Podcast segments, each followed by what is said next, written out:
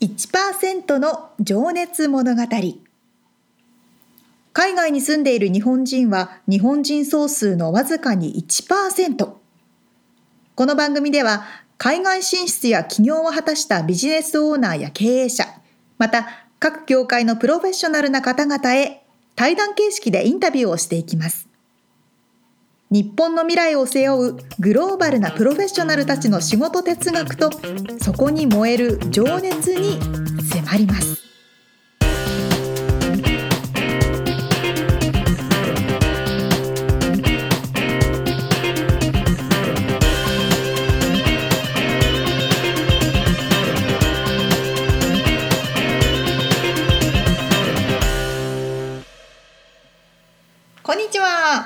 こんばんは。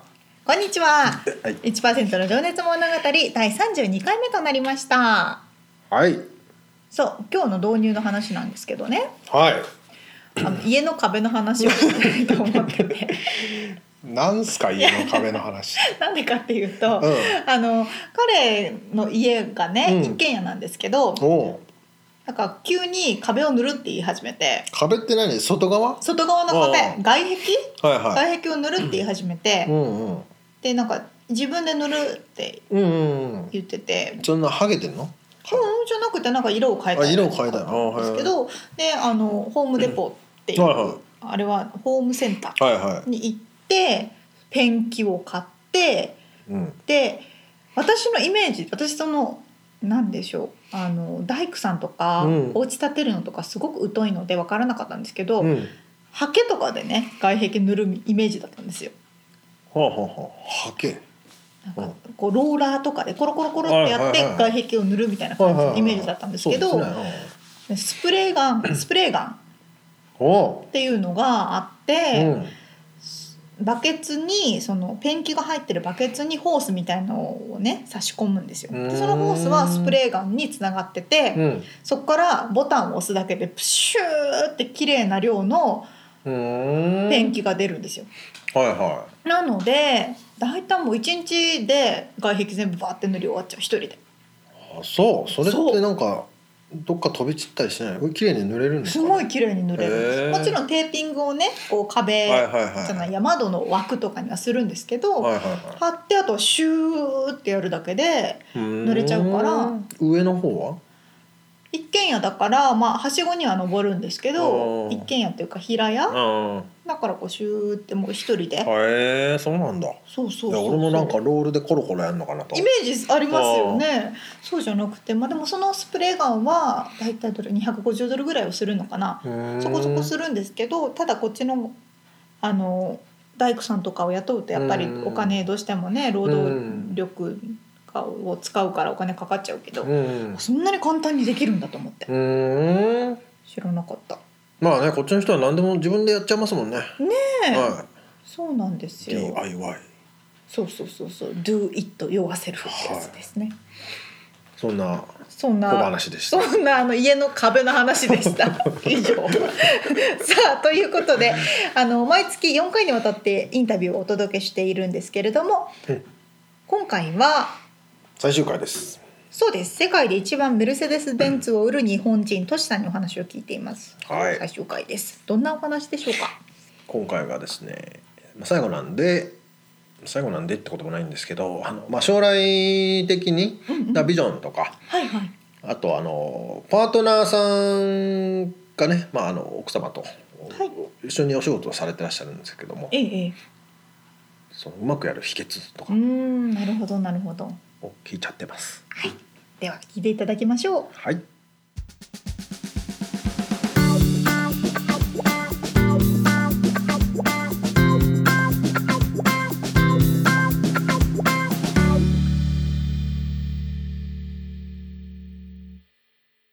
じゃあちょっと次の質問。あのトシさんが仕事で誇りに思う瞬間ってありますか？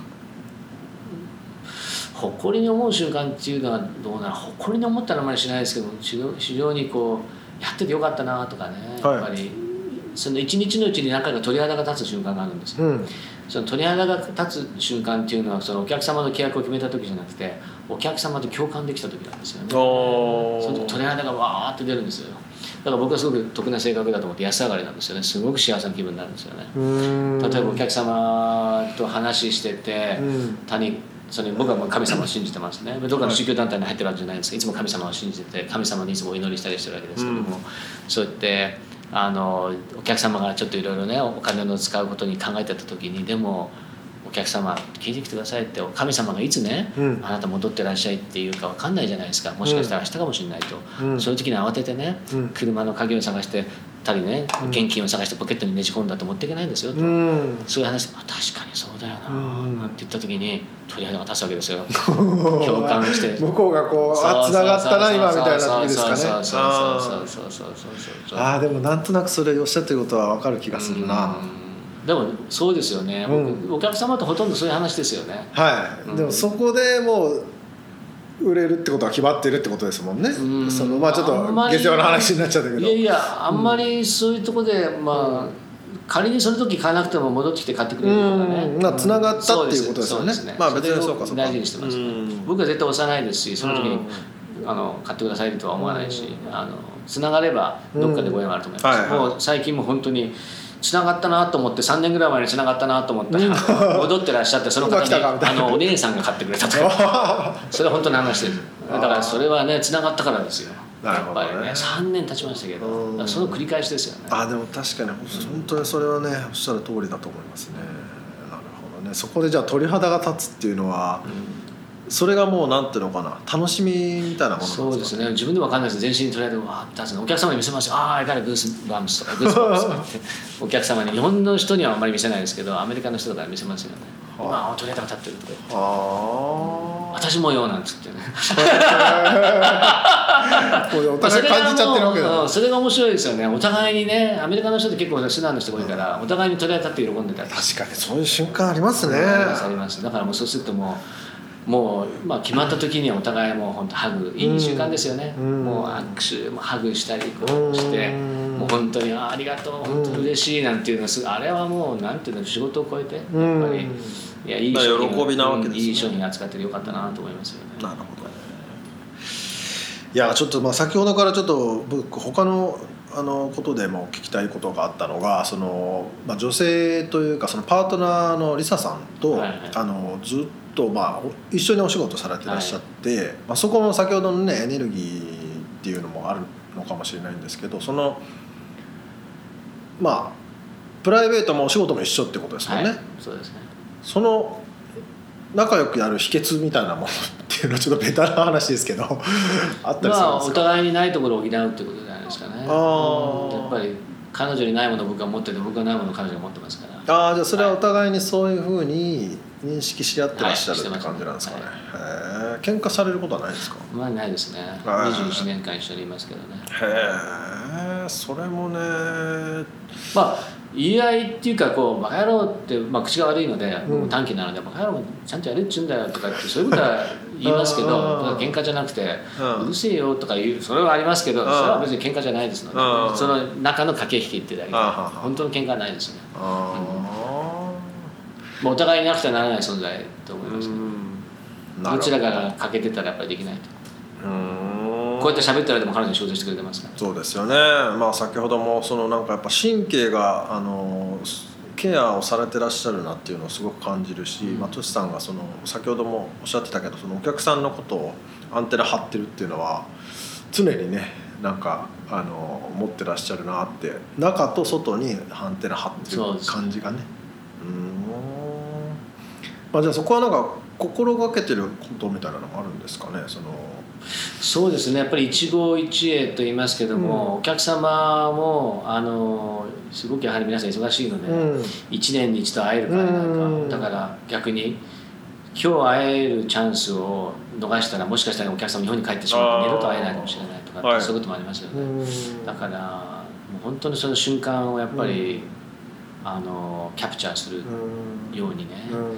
あのいつも気をまあ神経を尖らしてる感じなんですかね。と思います。アンテナ張ってるつもりなんですけど。はい確かにそれでも常に考えておかないとね本当になんか今日は疲れてるからまあなんか適当にとかってなっちゃうとね。いやまあ好き好きでないとやっぱり無理ですよね。ご自身で今の自分を作ったルーツって何だと思いますか？やっぱり劣等感じゃないですかね。劣等感。うん、劣等感。やっぱり自分がそういったあの教育関係の家に生まれて、う その勉強ができる当たり前っていうところからスタートして、うん。その勉強が好きになれなかったっていうところで、うん。自分の生き方をやはり見つけ模索してたというのが原点だと思いますね。ちょっとまあその外レールから外れちゃったような時期があったっていう、まあ外れてますよね。今でも外れてますよね、うん。う ん今でも外れてますよね、はいそっか。でもやはり自分で、まあ、まだまだできないけど、うん。道を作ってって、うん。逆に僕みたいな思いをしてる、ねうん。人たち人たちうん。若い人たちがやはり少しでもねあのやる気になってもらってうん。自分で道を見つけてもらえたらなと思いますね。まあ何か感じてもらってそうですね。これでうん。なるほどね。まあじゃあそういう部分も考えながらやってらっしゃるそういう誰かが見て何かを感じてくれたら。やっぱり何かをうこうやっぱり印象付けたいという。うん。なるほど。かっこいいですね。じゃあちょっと最後のあのセクションというかあの未来に向けたちょっと質問させてもらいたいんですけど、まあ、これ先ほどちょっと出たんであのあれか、まあ、あの皆さんにですね毎日意識して習慣づけていることありますかって聞いてるんですけど、はいはい。先ほどのメディテーションとかがやっぱそうなんですか、そうですね。やはり自分にやっぱりありがとうとかああの、感謝してますとか、うん。自分本当についてるラッキーだとかっていい言葉を常に言い続けるっていううことです、自分が望まないことは絶対に考えない。だからテレビも全く見ないです、うん。もう自分が望むことしか考えない。なるほど。望まないことが入ってきたらもううまくそらして。それはこの未来の自こうなりたい理想の自分があってそうですね。それはやっぱりピクチャーなかなかできないですけど、1日30分は最低うん。自分のなりたい姿を具体的に鮮明に想像しなきゃいけないと思ってます、ああそうしてないと近づかないですよね、うん。自分のどうなりたいのか分かんなかったら全くその行き先の分かんない飛行機みたいなもんですまあそうですね。どっち行っていいか分かんないですねってことですね。はいそれは持ってなきゃいけないと思います、うん。それを持ちながら今にこうフォーカスしてるって感じなんですね。でも今が勝ててないのに先に進めないですからうん。ね今はやはありそうですね。負け犬だったら誰も見向きもしてくれないし確かに。今日はまあいいやって言ってたらね。それはそうですよなねんだよってあそこになんか日本人のセールスマンいるけどなんかあれだってよ月に3台ぐらいなんだって。そんなんで誰も話聞いてくれないですよねやっぱり。ねやっぱりいつもやっぱり勝ってた。勝ち続けないといけないわけですね。ね。じゃああのー今後のですねちょっとベタな質問ですけど目標やビジョンを伺ってもよろしいですか？そうですね。やはりうんあのまあセールスのやっぱりコーチングとかですね、うん。そういった部分、まあ、少しそういったお話いただいてあのさせていただいたこともありますし、あのコーチングというと、セールスコーチングですね、はい。セールスのやり方をの心構えとかですね、うんうんうん。そういったことを考えてますし、うん。そういうお話をいただいてはい。あの実際にあのお話をさせていただいたりもうん。させていただいてました、ね先ほど、はい。あの日本自動車そうですね日本自動車販売連合協会っていうかはい。アメリカでコンファレンスがあった時の講師もさせていただきまうしたし、ーはい。んあとは、まあ、商工会議所でも話をさせていただきました、それは日本のえーっとディーラーにお勤めの方ディーがラーのオーナーさんとかですね。オーナーさんとかがはいオーナーさんとかですね。研修みたいな感じで研修ですね。はい、そこの講師をやられる、はい、やりました。はあどんなお話？そうですね。やっぱりもうこれに近い話ですよね。あとはあの本当にどういう心構えでどういったことを日々やってるかっていうことと、うん。まあ、あとはアメリカのそのディーラーの仕組みっていう話もさせていただきました、うん。あ日本とアメリカとのはいはい。違いだったりってことですね。はい。うん。なるほどなるほど。うん。じゃあそういったことを今後も？そうですね。あの少し日本とはあまり接点がなかったので少し日本とも接点を持ちながら何かおかお返しできることがないのかなっていううん。今まで与えられてばっかりいましたのでお返しできることが日本にないのかなというふうには思ってますけど。うん。日本に対してそうですね。何か、まあ、育ててくれたというかそういう。そうですね。やはり皆さん日本の方にやはり助けてもらっていただきました。うんなるほどな。日本にご帰国ってことは？13年間帰ってなかったんですよね。でおう。2年前に13年ぶりに帰って3日間だけ帰りました3日うんあまあそうか。まあ、うんまあ、休まないってことですもんね、うん。3日間だけ帰って、うん。まあ、ちょっと親を招待して親と一緒に食事して帰ってきましたけど、へですね。まあ仕事絡みでね少し日本に帰れるようになったらいいなとは思います、ね、いかがでしたか？その13年ぶりの日本いいうのは。やっぱり生まれ故郷ですからね13年ぶりに帰っても昨日まで住んでたような感じですよ。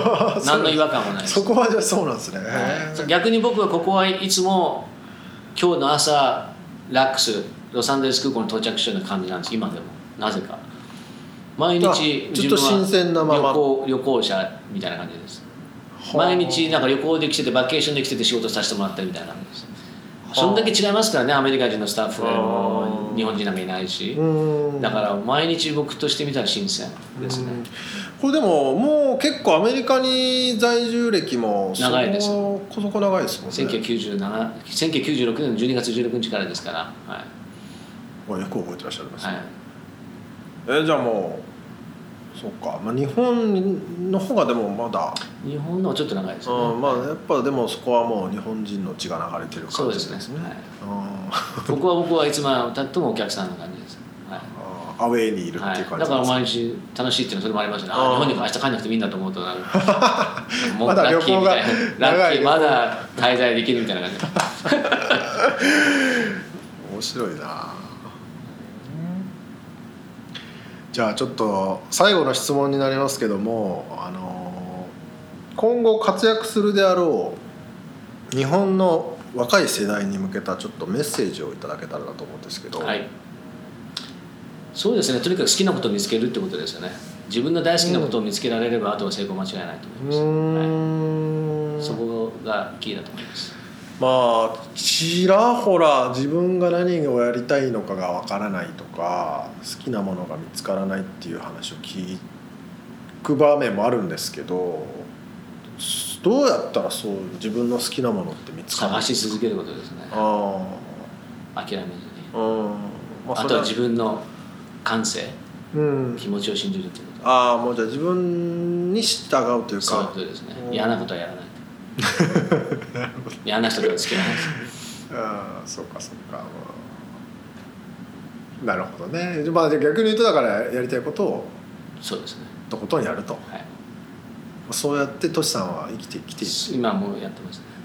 うん、でそれを見せてるわけですもんね、まあ少しでもと思います、はい。まだまだですけど、はいうん。いやでも本当に。でもね僕5年前にお話伺った時が確かあの世界でベンツを売る第3位か2位だったのかな。あの時多分200何十台ぐらいだと思うんですよね。はい。まだ半分ぐらいだと思うんですよね今現時点でいかがどうなんですか結果は日本人としては間違いなく一番。はいはいはい。はい世界的に見ると。世界的に今ベンツ自体は数字を出さないんですよね。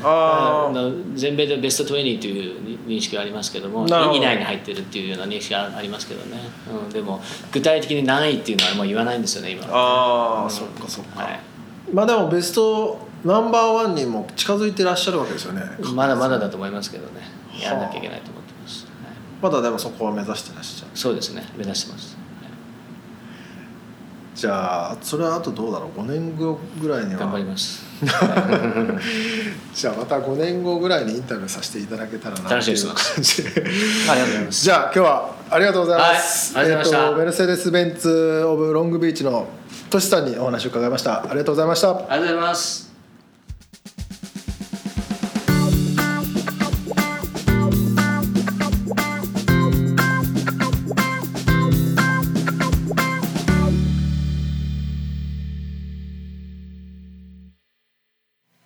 すごくいいキーワードをうん。おっしゃってたって私すごく思うんですけどはい。影響されるものを自分で決めてらっしゃる。うんでテレビも見ない。うん好きじゃないものは見ないとおっしゃってたじゃないですか、今の現代の特に若者にはすごく重要なお言葉だなと思っていて、インスタグラムとかフェイスブックとか SNS で影響されやすいはい世代ですよね。そうですね。情報はたくさん手に入るけれどもうん。自分を見失いやすい時代ではあると思うんですね、まあ情報が溢れ返ってますからね。そうそうそうそうすごく便利なんですけどね、うん。そこでもう自分をしっかりと決めて、うん。自分の得たい情報自分の必要としてる情報だけを得てうん。生きてかれてるって、うんこの時代にはすごく貴重だし、うん。大事なことだなって思いました。なるほどなるほど。ねまあそのストイックさがね。ねえ。やっぱ世界一ですからね。そういう方って ねうん。ストイックじゃないとなれないんですよね。そうねどんな世界でもやっぱそういう人はそうそうそうそうそう。どこの世界にいても素晴らしい成功される方は素晴らしく成功されると思います。業界関係なく関ね係ないですね。って思いますね。うん次回は世界一、まあ、今あの日本人の中では世界一なんですけど、うんアメリカンも入れるとまだベスト20にないっておっしゃってましたけどいやそれでも相当すごい話ですからね。ででももっと売る人いるんだって思うとすごいですよね本当ですね。ちょっと5年後楽しみに。楽しみですねはい。はい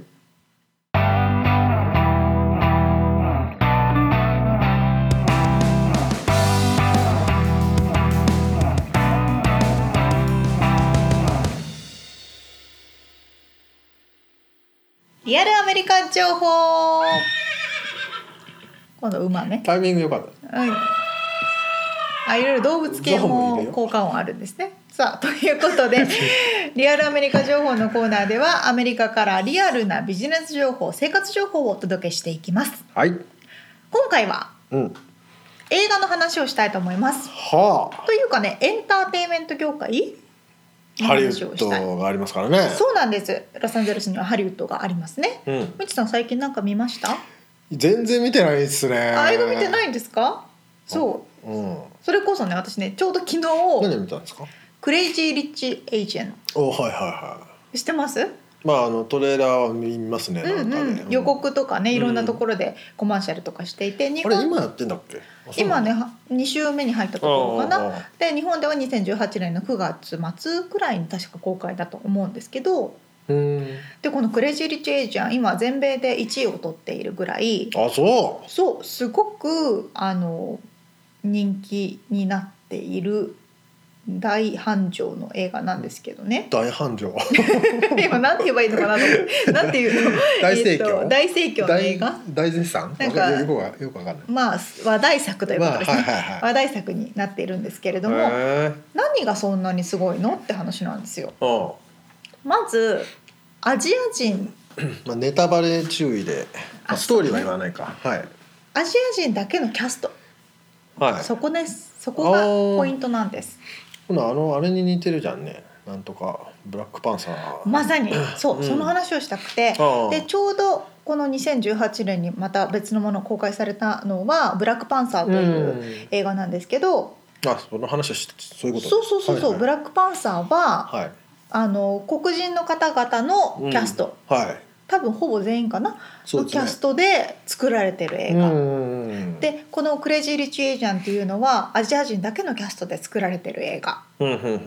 まずそこで今まではそのエンターテインメント業界は基本白人だったわけですよ。はい。でそこで本当に白人だけでおいいのおかしいんじゃないの？っていう声がうん。上がってきてうん。それでどんどんどんどんエンターテインメント業界とか、うん映画業界が変わってきた象徴であるな。っていう作品なんですよね。うん。でそれだけじゃなくて例えば最近ディズニーの作品でうん「えっとココ」とかしてます、うんうん。日本名はね「リメンバー・ミー」っていう名前なんですよ。あそうなんですね。そうココはメキシコをテーマにしたうん。メキシコのメキシコ人の男の子。でメキシコのカルチャーが描かれたもの。うん。でもうちょっと前に行くと「モアナ」うんよくわかんないな。わかモアナっていうね、あのディズニーのはい。映画があってそれはハワイをテーマにしたもの。ああはあはあはあ。で今まで描かれにくかったうん。マイノリティの人たちを描くようになってきてるんですよ。そこにフォーカスを当てるってことですね。そうそうそうそうそう。はいはいはいっていう風に変わってきた。象徴が最近のこの映画界の作品だなって感じているんですね。うん。なるほど。くそのクレイジー・リッチ・エイジャンの中に日本人は含まれてるんですかねそこはね全くいないんですよ。あそうなんだね。うん。みつさんどう感じます？アメリカにいて日本の存在感。まあでも人口的にはね本当に少ないですからね。そうなんです。うん。なんかね日本に行った時はにアジアのちょっと代表なんじゃないかみたいな感覚をね私持ってたんです。はいはいはいはい。わかりますわかります。わかりますかね、うん。でもねこっちに来たら「えアジア人だよね。どこの国の人？中国人？えうん。韓国人、フィリピン人？ベトナム人、うん。あ日本人なんだ」うん。ぐらいのレベルなんですよ、うん。日本の位置感。だから今回の「クレイジー・リッチ・エージェント」もあうん。今はアジアイコールチャイナ、うん。中国って感じなので、この作品もうん。中国メイン。そうか。でシンガポールが舞台うん。になってるわけなんですよ。うんなかなかその話は深いところがありますね。そうですね。これは特にまあロサンゼルスっていうねはい。多民族な文化がある場所だからっていうのもあるのかな。うん。いやその日本人が思っている日本人の世界の位あ置立ち位置っていうのあはそうね、日本僕らが思っているのとはちょっと違うぞと。うん、もうすごく違うなって それは感じますね。多分そう。年々そのあれは増してますよねおそうんらくね。うん、そうですね。年々増してますね。まあ、その戦後はねオラーって急成長したけど。そうそうそうそう。あの戦後皆さん日本日系の方々ががねはい。そう頑張ってくださったおかげでうん今の私たちのこの地位があるんですけど、うんうんでもやっぱそのイメージでいるからどうしても、うんでもこれだけ日本の人口が減り続けてね、うんね。パワーがなくなってるなって感じますね。うんうんうんそう。なるほでちょっと話を戻すと、ど。うん。そういったいろんな人種の人たちがこのエンターテインメント業界に入り込んでるというかバランスがすごく重要視されてるじゃないですか。うん。だから、うん。あのいろんなキャストを選定する時にも、うん。白人だけではダメとかうん。いろんな人種を入れなきゃいけない。うん。例えばあのなんだろう有名なモデルでいくと Victoria Secretっていうね、うん。水着じゃない下着うん。を作ってる会社があるんですけど、うん。その Victoria Secretのモデルの人たちっていうのは、うんトップモデルの集結、うんでそこのモデルの人たちも均等にいろんな人種がうん。いるし、うん。アジア人白人黒人うんうんとかね常にいろんなところでそのバランスみたいなのが必要とされてきてうんうんうるん世界。ですよね。ねもうでも本当それは広告業界もそうだし、うんうんうん、顕著ですね。いろんなビクトリア・シークレットもそうだしあのなんかお店に行ってうん。ポスターとか、なんつうんだろうねそのディスプレイとかね人の写真が載ってると必ず必ずいろんな人種の人がバねリエーションが用意されてそう。そうそうそうそう逆になんかねちょっとおかしな不自然な感じもしないでもないんですけど。そうなんですよね。なんかバランス取らないと 批判されちゃうからね。そのためにバランス取ってるみたいなのがありますけちょっとど窮屈になってきてる感じはありますよね。すごく思う。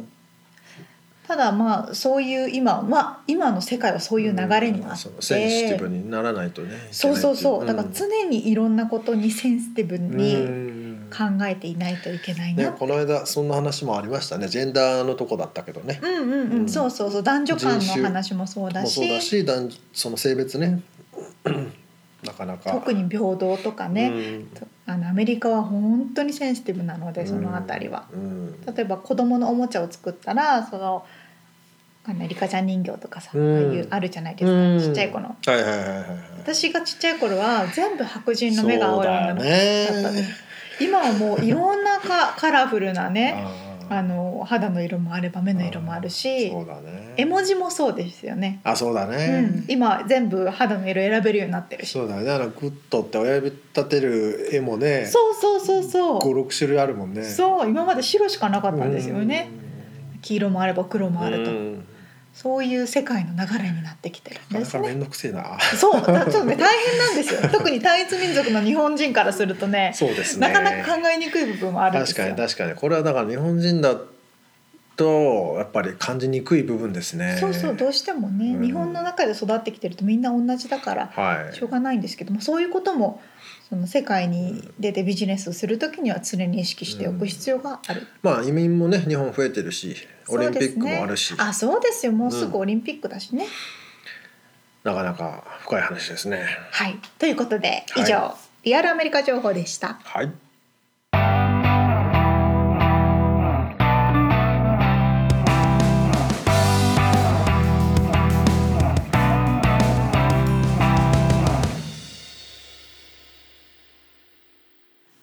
第32回の1%の情熱物語締めのコーナーに入ってきました。おいっす。質問コーナー。ええー、さあこれミツさんからですよ今週。ああそうか。いやまあちょっと質問がね思いつかないんですけどね。うん。頑張ってください。沙織ちゃんがはい。好きな本。本読まないえゼロ？いやーマジで読まないですか？うん本当は読まなきゃいけないんですけどね。例えばあの絵本とか。うんうん。あの一番最近読んだ本ですけど「うんうんうん。I am マララ」っていう本で、マララユスユスフザイさん。ああのユスフザイユスフザイさん。っうん。ていうあのノーベル賞ノーベル平和賞を取ったうんうんうん女の子。方、うん、彼女の、えー、自自伝っていうんですか、う。ん彼彼女のライフを描いあた作品があってどのようにして育ってきて、うん。で彼女の国パキスタンかな？うん。と思うんですけど彼女の国では女性が教育を受けることは禁止されていて、うん禁止だと思うんですよ多分ね。うん、そうそうそうパキスタンの方とね、うん。そうそう彼女。でもあのご両親がすごく柔軟な方でうん。彼女にも教育をさせたいっていうふうに。で彼女も自分で勉強することが大好きだったから自分で率先して勉強をしてきたしそれを広める活動をしてたんですよ。うん。でもやっぱりそこに反対する国の文化があったり集団があって、うん。であの殺されかけてたというか、まあ、頭を撃たれて。うん。でなんとか命を取り留めてその後イギリスに行ってアメリカに来て、うん。いろいろそういう慈善活動というか、平和活動を進めていってノーベル賞を取った。うん。うん。すごいですよね。本当になんかスピーチをね YouTube とかでも見れたと思うけど、うん。うん、そうそうそうそうそう。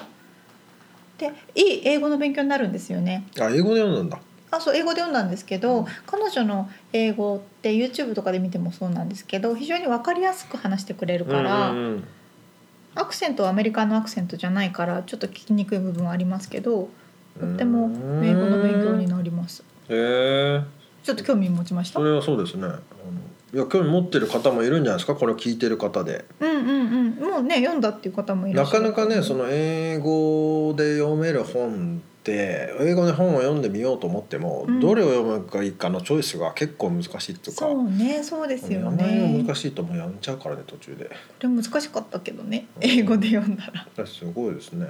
でもねとてちょっもと読んでみよう俺も。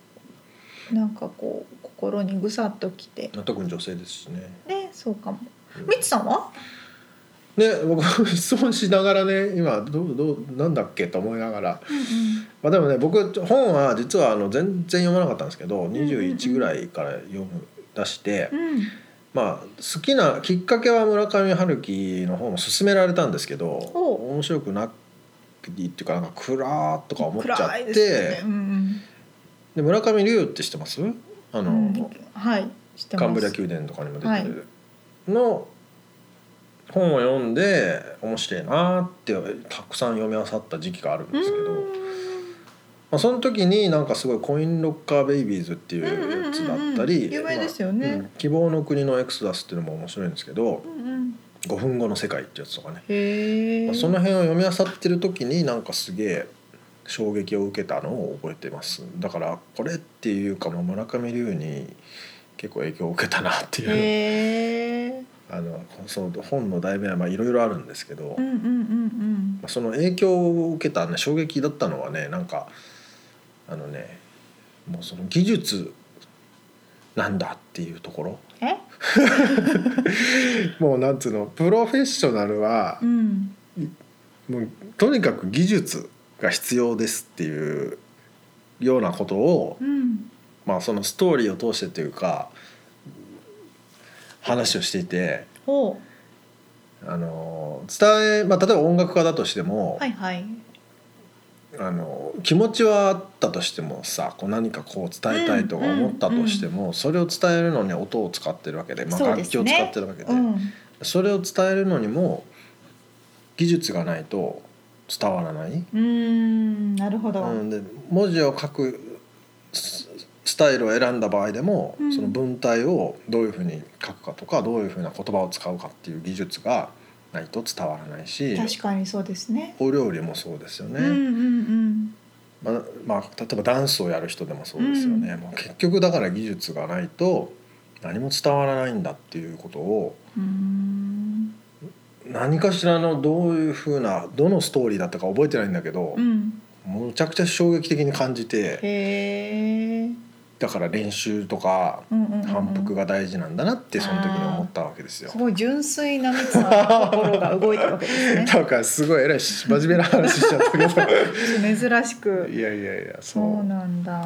本はねいいですよね、うん、でも本当そこから本をねたくさん読むようになりましたよね。うんうんうんうん。うん。皆さんはどんな本を読まれているでしょうか、ね。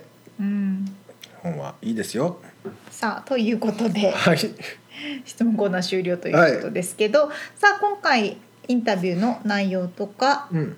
あとはリアル情報リアルアメリカ情報でお届けした内容はウェブサイトの方に記載しております。はい。podcast.086.com podcast.086.com で検索してみてください。はい。ということでトシさんの話ね、面白かったですね。ねえうん本当勉強になりました。はいあ。りがとうございました。また次回どんな方が登場するのでしょうか。はいということでまた今度 変だと思うよ。また今度ねまたさようならまた来週。